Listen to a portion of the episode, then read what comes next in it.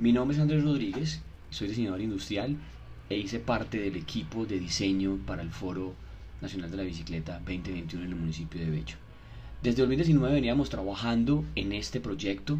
Tuve la oportunidad de asistir a la postulación en la ciudad de Cali en el Foro Nacional de ese año, la cual no pudimos tener para el 2020, pero que luego llegó para este año.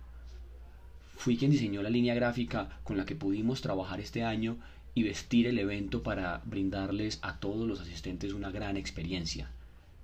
Que el foro haya llegado a Bello es para mí algo grandioso, porque siempre hemos estado en pro de que la bicicleta se entienda como la herramienta que es.